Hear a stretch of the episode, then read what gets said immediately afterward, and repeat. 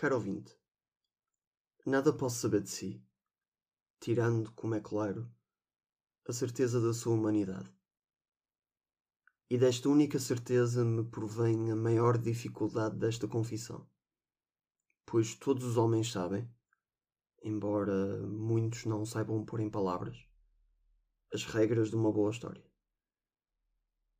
Confesso, assim, que nada sei sobre o fim da que eu vou contar, que é talvez a maior audácia que eu podia ter. Porque afinal, ninguém gosta de uma história deixada a meio. Ao invés de um clímax entusiasmante, tenho apenas fragmentos, sentidos com ardor, e a esperança de que esta história tenha uma resolução feliz. Faço estas alusões todas por medo, caro ouvinte, que é também a segunda confissão que lhe faço. o terror constante de não ser correspondido é o que mais me atormenta agora. E por mais que dance à volta deste assunto com as palavras, sei que não o poderei evitar muito mais. Cometi talvez a maior arrogância que se pode cometer em tempos como este. Apaixonei-me em tempos de pandemia. Lembro-me do primeiro momento em que a conheci com uma clareza impressionante. Guardo em mim cada detalhe, como se agora fizessem parte de mim. Aos vales e os montes por onde passamos, naquela primeira viagem. A ameaça de chuva, o cheiro a relva fresca dos campos verdejantes. E ao olhar dela, que reduziu tudo o resto a meros pormenores. Senti-me um cientista a partir desse dia. Merecia mesmo um Nobel com a quantidade de revelações que me surgiram. Descobri, por exemplo, a insignificância das leis do tempo, pois estas oscilavam conforme a presença dela. Tornavam-se lentos e monótonos quando ela estava longe e rápidos e intensos à sua beira. Descobri também que todas as leis de Copérnico eram verdadeiras heresias pois o centro do universo passou a ser seus olhos, tão profundamente claros que envergonhavam o céu. São precisos mais estudos para comprovar estas novas teorias, mas creio na veracidade delas plenamente. Bem sei que esta história me torna um clichê andante, mas isso pouco me importa.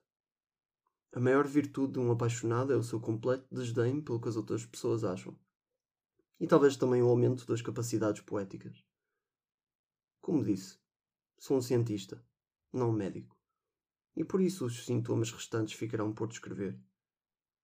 Poderá-se supor que haja também um aumento significativo de suspiros e ansiedade, bem como uma perturbação ligeira do sono. ah, enfim, que mais poderei contar sobre algo que é indescritível? Pela primeira vez na vida, apercebi-me do porquê de existirem tantas histórias de amor. Não é pelo facto das pessoas quererem sempre as ler ou ouvir, nem pelo valor do mercado dos romances ou pela necessidade física que temos de estar com alguém.